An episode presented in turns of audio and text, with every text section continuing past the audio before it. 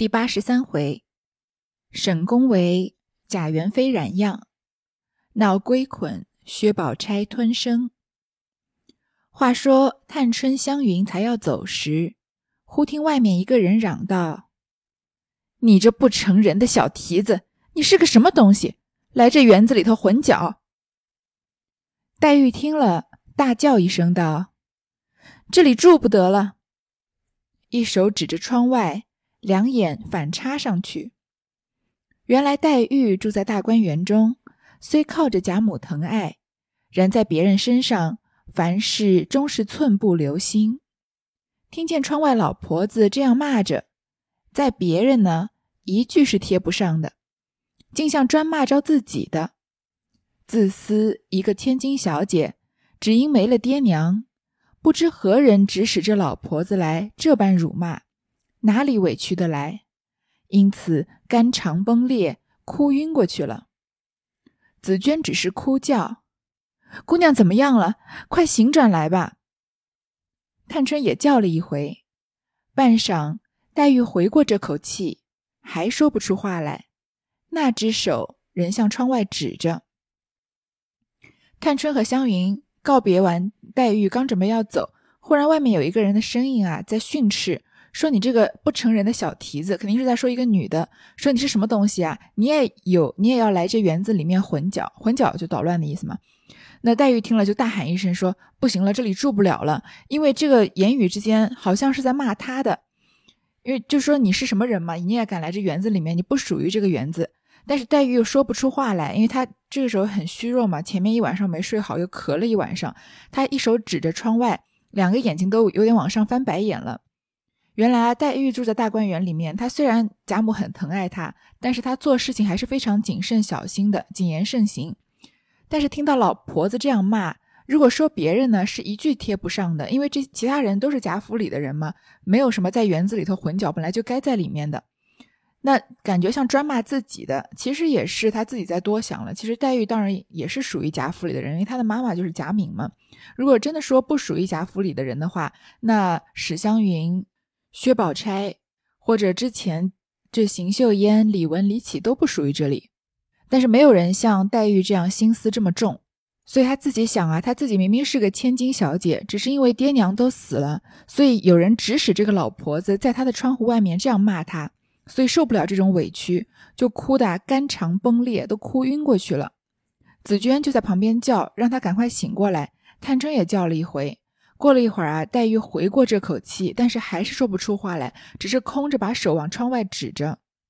探春会意，开门出去，看见老婆子手中拿着拐棍，赶着一个不干不净的毛丫头，道：“我是为照管这园中的花果树木来到这里，你做什么来了？等你家去，打你一个知道。”这丫头扭着头，把一个指头探在嘴里，瞅着老婆子笑。探春骂道：“你们这些人，如今越发没了王法了。这里是你骂人的地方吗？”老婆子见是探春，连忙陪着笑脸说道：“刚才是我的外孙女儿，看见我来了，她就跟了来。我怕她闹，所以才吆喝她回去。哪里敢在这里骂人呢？”探春道：“不用多说了，快给我都出去。”这里林姑娘身上不大好，还不快去吗？老婆子答应了几个是，说着一扭身去了，那丫头也就跑了。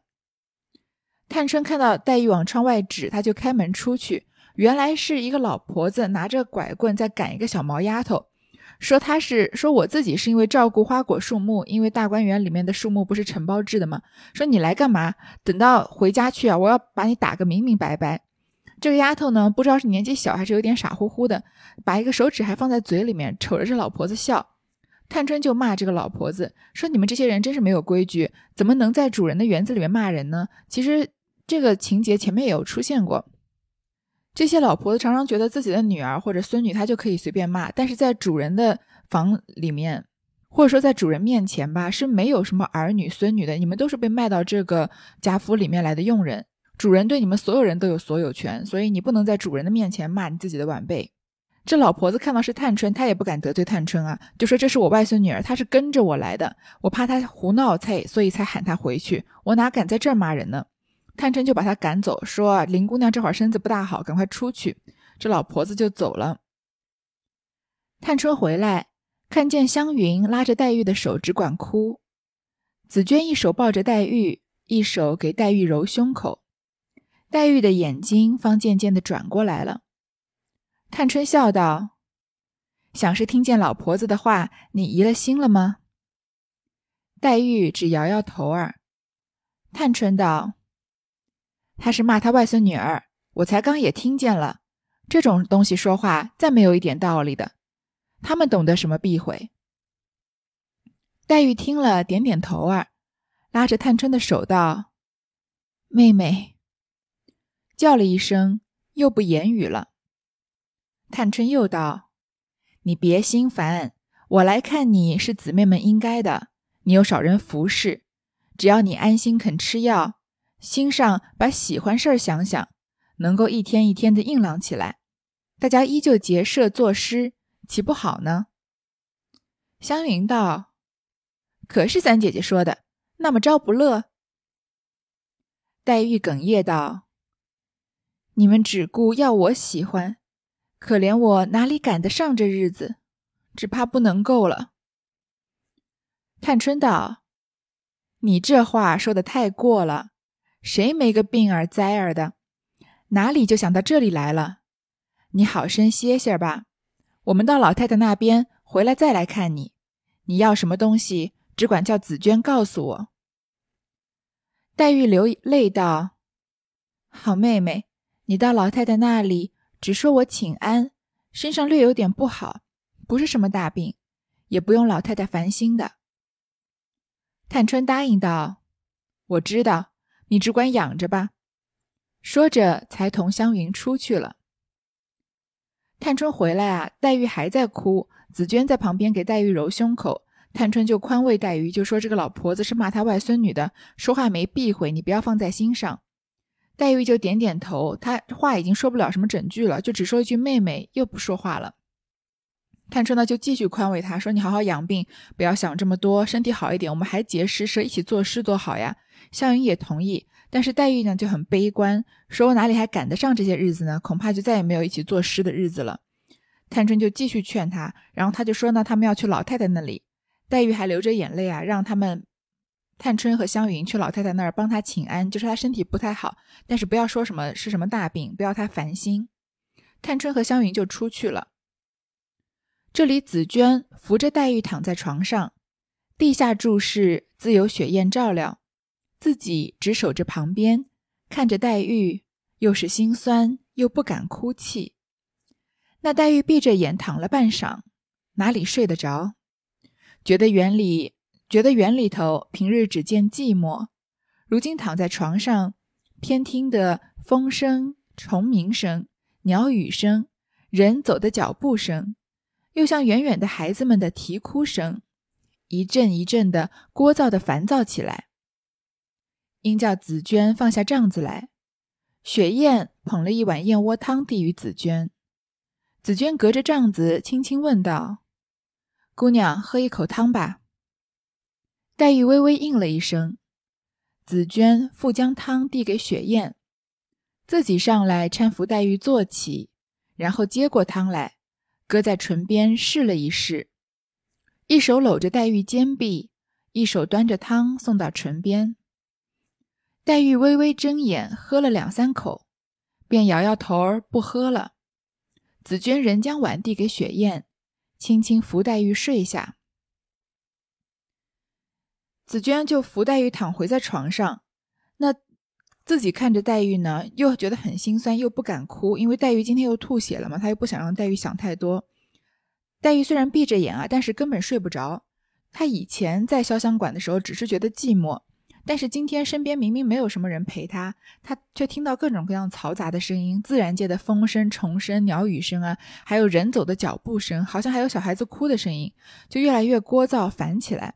让紫娟把帐子放下来，雪雁呢就捧了一碗燕窝汤，两个人就劝黛玉稍微喝了一点点，黛玉也只喝了两三口就不喝了。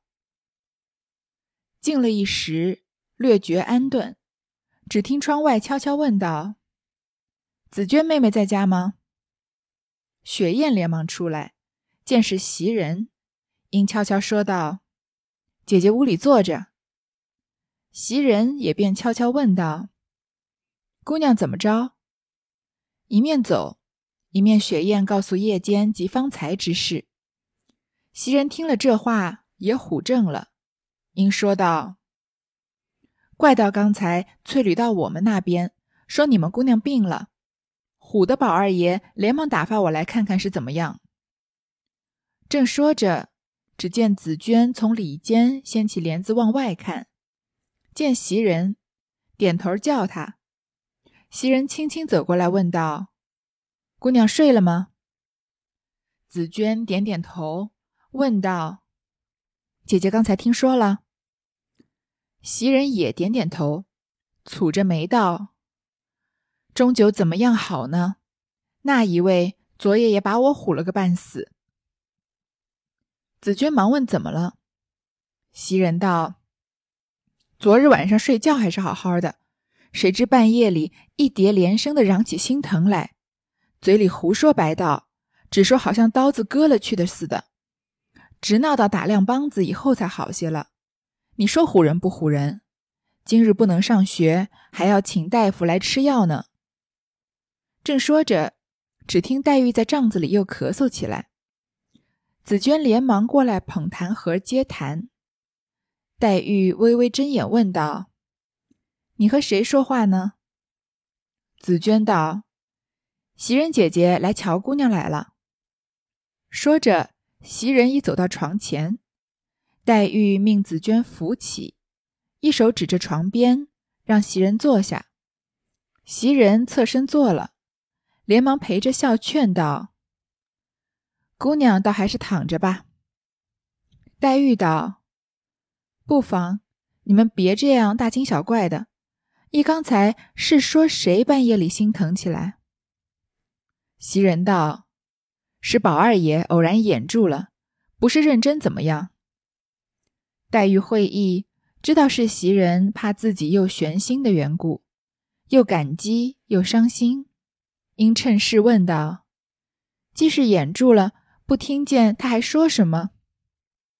袭人道：“也没说什么。”黛玉点点头，迟了半日，叹了一声，才说道：“你们别告诉宝二爷说我不好，看耽搁了他的功夫，又叫老爷生气。”袭人答应了，又劝道：“姑娘还是躺躺歇歇吧。”黛玉点头，命紫鹃扶着歪下。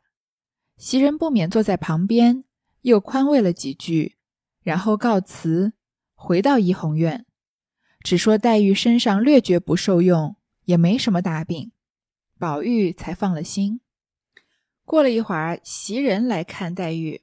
原来翠缕去了贾宝玉的怡红院，说黛玉病了，所以贾宝玉就赶快让袭人来看看黛玉。其实通常情况下呢，应该会是让晴雯来看的，但是晴雯已经不在了嘛。然后袭人就说啊，昨天晚上宝玉也有异常，他突然半夜里面叫起来说心疼，然后嘴巴里面胡说八道，好像有人用刀子把他的心割了一样，一直到打亮梆子，就是天亮的时候才好一些了。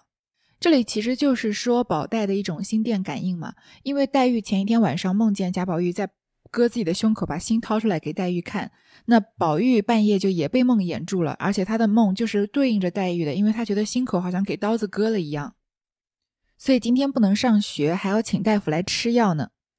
黛玉远远的听到，因为是袭人跟紫娟在说嘛，就问是谁半夜心疼，袭人就说是宝二爷，但是不是什么很严重的事情。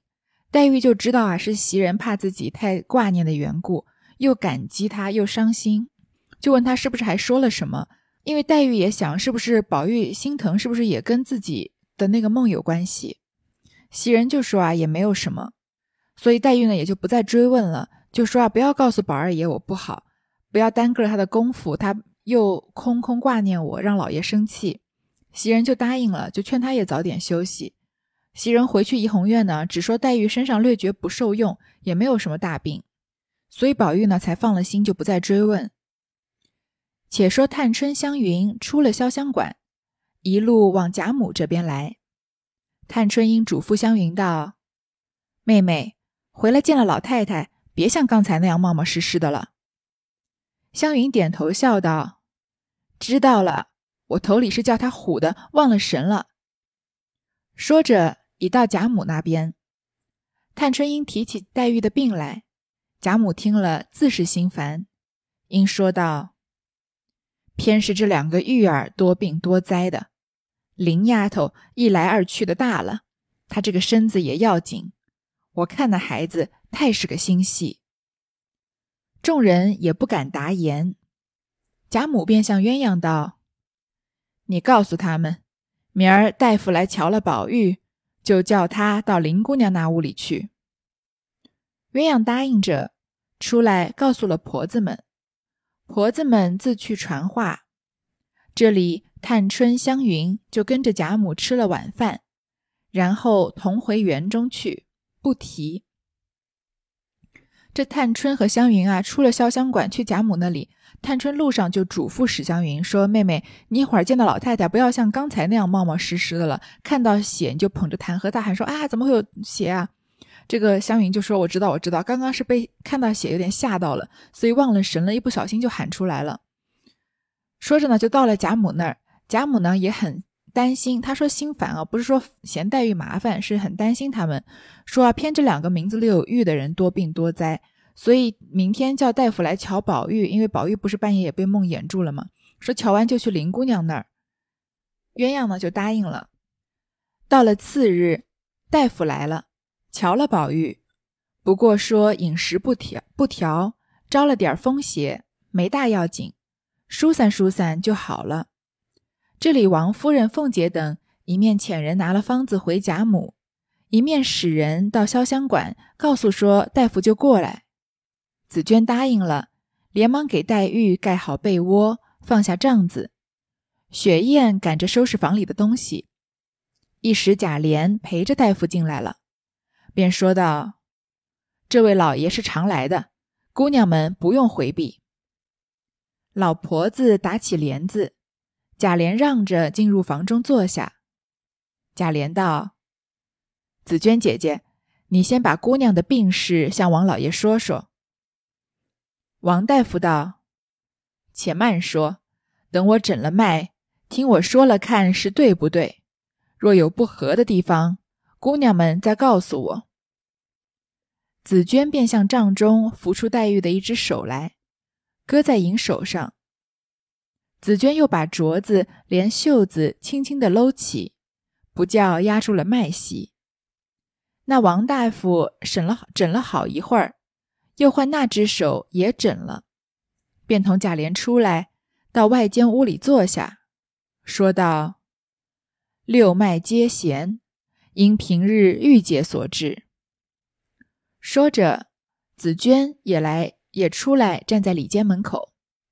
那王大夫便向紫娟道：“这病时常因得头晕、减饮食、多梦，每到五更必醒个几次。既日间听见不干自己的事，也必要动气，且多疑多惧。不知者疑为性情乖淡，其实因肝阴亏损、心气衰耗，都是这个病在那里作怪，不知是否。”紫娟点点头儿，向贾琏道：“说的很是。”王太医道：“既这样，就是了。”说毕起身，同贾琏往外书房去开方子。小厮们早已预备下一张玫红单贴。王太医吃了茶，因提笔先写道：“六脉弦迟，素由积郁，左寸无力。”心气已衰，关脉独红，肝邪偏旺，木气不能疏达，势必上清脾土，饮食无味，甚至肾所不胜，肺经定受其殃，气不流经，凝而为痰，血随气涌，自然咳吐，理应疏肝保肺，涵养心脾，虽有补剂，未可骤施。孤拟黑逍遥以开其先，复用规费固金以济其后，不踹故陋，似高明才府。第二天呢，太医果然来了，瞧了宝玉，就说啊，宝玉不过是饮食不调，中了点风寒，没什么要紧。王夫人和凤姐呢，就让人拿方子回贾母，然后让人去潇湘馆告诉黛玉他们说，太大夫就来。紫娟就答应了，因为诊脉的话不能直接看到这些小姐的面容嘛，都是未出阁的小姐，就放下帐子。雪雁呢在收拾东西，这会儿呢是贾琏陪着大夫进来了。就说这老爷是常来的，姑娘们不用回避，要不然这些丫鬟都要回避的嘛。老婆子就打起帘子，让贾琏啊，贾琏让着这个太医进入房中坐下，就让紫娟先把姑娘的病史跟王老爷说说。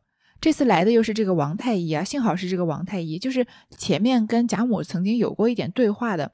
当时贾母听说一个太医姓王嘛，就说当年太医院的正堂王君孝好脉息。王太医就说啊，那个是晚生的家书祖嘛，所以王太医是出生在太医世家，他来诊断的时候下的呃药方都是很准的，而不像前面这个胡庸医一样随便瞎开药。幸好胡庸医因为乱治了尤二姐，怕被连累，已经跑了。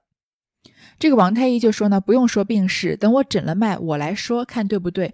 要是有不合的地方啊，你们再纠正我。这话就说明他对自己的医术很有信心嘛，就好像有一些人可能去，比如说去算命，然后这个算命的人就要问他说他之前来问什么事啊，然后要问他之前的一些经历。这些人当然就是不希望自己有主动来告诉算命的人算什么命，就会想说，哎，你不是算命的吗？不如你来告诉我，我想问什么事，你告诉我之前的经历，你看我说的准，我看你说的准不准，然后我再决定要不要来给你算。这王太医就相当于是对一个对自己的医术很有信心，或者好像一个对自己的算命技术很有信心的算命先生说：“哎，你别告诉我，我先来告诉你，我说的不对，你再来纠正我。”诊完脉之后呢，这王太医啊就说林黛玉是六脉皆弦，在中医里面啊，人体有十二脉，手上呢有六条，就称为六脉，而且呢左右对称。具体是哪六脉我就不说了，因为我也是刚查到的，说出来也不太懂。以前在那个金庸小说《天龙八部》里面有一套六脉神剑，是大理段氏最高级的心法。虽然它是有个剑字啊，但它不是个剑法，而是用通过运气在这个脉络之中，然后通过手指把这个内力聚在指尖，然后隔空发力来击打敌人的。金庸能创造出六脉神剑这套武功，可见他对中医也是很有了解的。六脉皆弦，这个弦是琴弦的弦。什么叫弦脉呢？就是它这个脉按下去，好像琴弦一样。就是比如说像古筝、古琴这样的琴弦，你按下去，它有一定的韧性。脉按下去，脉脉按下去像琴弦，就是端直而长。因为这个脉弦啊，就是叫做细而如。因为琴弦很细嘛，而且很有韧性，按下去不是会马上弹起来那种，有一种迟滞、迟缓的感觉。黛玉是六脉皆弦，六脉都有这样的症状，那就如王太医说这个药方子里面说的这个症状一样，就是主邪、主热邪亢盛，有肝风内动之象，也就是肝阴亏损、心气衰耗，总之就是肝功能不正常嘛。那这王太医就说啊，这个受患病的人呢，表现出的症状啊，常常就是不能多吃东西，要多梦。到五更啊，一定要醒个几次，这完完全全就是林黛玉的症状嘛。而且她生性乖疑，不关自己的事情也会起疑心。别人都以为啊，她可能就是性格古怪，但是其实是这个肝功能不好造成的。紫娟就点点头啊，跟贾琏说，完全说到点子上了。这太医啊，就开了一个药方。这药方啊，主要就是针对林黛玉的肝和肺的耗损来开的。这药方呢，就叫黑逍遥。黑逍遥就是中医的一个方剂，它有这疏肝健脾、养血调经的功效，主要就是治肝郁脾虚或者妇女崩漏，像王熙凤那种就是血一直不停嘛。还有脉弦虚数者，就是像林黛玉刚刚说的林黛玉这个六脉皆弦。这王太医开的黑逍遥呢，其实是一种散，就是黑逍遥散，散就是一各种粉末的合称，所以这黑逍遥这个方子里面有各种中药研成粉末，合起来就叫做黑逍遥。那这黑逍遥里面主要含什么呢？就是柴胡、甘草、白白芍药、白术、茯苓、当归、熟地黄这些。其中这个柴胡啊，就是黑逍遥里面一种主要的其中的一个成分。柴胡是一种中药，它是一种伞形的植物，然后主要是取它的根，然后去掉泥沙和茎叶，干燥，然后把它研制成粉末的。又将七味药与引子写了。贾琏拿来看时，问道：“写事上冲，柴胡使得吗？”王大夫笑道：“二爷但知柴胡是生提之品，为兔妞所忌，岂知用鳖血拌炒？非柴胡不足宣少阳甲胆之气，以鳖血治之，使其不致生提，且能培培养肝阴，治液邪火。所以《内经》说：通阴通用，色阴色用。柴胡用鳖血拌炒。”正是贾周伯以安流的法子。贾琏点头道：“原来是这么着，这就是了。”王大夫又道：“先请服两剂，再加减或再换方子吧。我还有一点小事，不能久坐，容日再来请安。”说着，贾琏送了出来，说道：“舍弟的药就是那么着了。”王大夫道：“宝二爷倒没什么大病，大约再吃一剂就好了。”说着上车而去。这贾琏啊，看多了也稍微懂一些医理，就说：“黛玉这样血势上冲，难道可以用柴胡吗？”这王大夫道：“啊，看来二爷稍微懂一些医理，知道柴胡是生提之品，是促进这血液循环的。所以黛玉本来就血势上冲，再促进的不就是变本加厉了吗？”他说：“但你不知道啊，这个柴胡还有一种炮制炮制方法，因为柴胡本身把它碾成研成粉末就是柴胡嘛。但是还有一种叫鳖血柴胡，就是用呃这个老鳖的血来和清水拌匀，然后跟柴胡放在一起焖，等这个汁液都被柴胡吸生吸尽以后啊，再用文火炒干，取出来放凉。他就说啊，用鳖血来制的柴胡啊，不仅不会提升泄气，而且能培养肝阴，抑制这个邪火。”这王太医说啊，《内经》里说通阴通用，色阴色用，这也是中医里面的说法。中医里面有一句啊，说，嗯，热阴热用，寒阴寒用，色阴色用，通阴通用，其实就是一种正治和反治的方法。有些时候体寒，它有些时候不能就一味的用热的东西来压制这个寒，反而要以寒治寒，有一点这个小武侠小说里面以毒攻毒的意思。像色阴色用、通阴通用都是反治法的意思，就说它虽然本身是治疗胀满啊、脾塞，就是身体里面好像已经就是血气过满了，但是它不能用通的方法，而是要用填补扶正的方法，因为它满的不是健康的阳气，而是不足的邪气，所以反而要用填补阳气的方法来治这个满。那色阴色用有些时候他体内，呃，通阴通用有时候他体内。有这个泄痢啊、漏下这样的病症，像林黛玉这样吐血啊，然后不不能多吃东西啊这样的病症呢，反而不能一味的让他补，而是要反其道而行之，用这个通利泻下的药方子，把他这个邪火给驱了，然后才能开始补他的身体。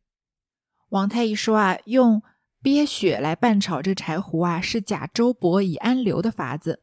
贾周伯以安流，就是借助周勃的力量来安定刘氏的天下，是说按汉高祖时候的故事。这里就是说呢，用借用一种药性，使另一种药的药性发生变化。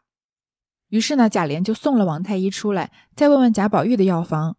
王大夫就说呢，贾宝玉其实是没什么大病，再吃一剂药就好了。说着呢，就上车走了。好，第八十三回就先读到这儿。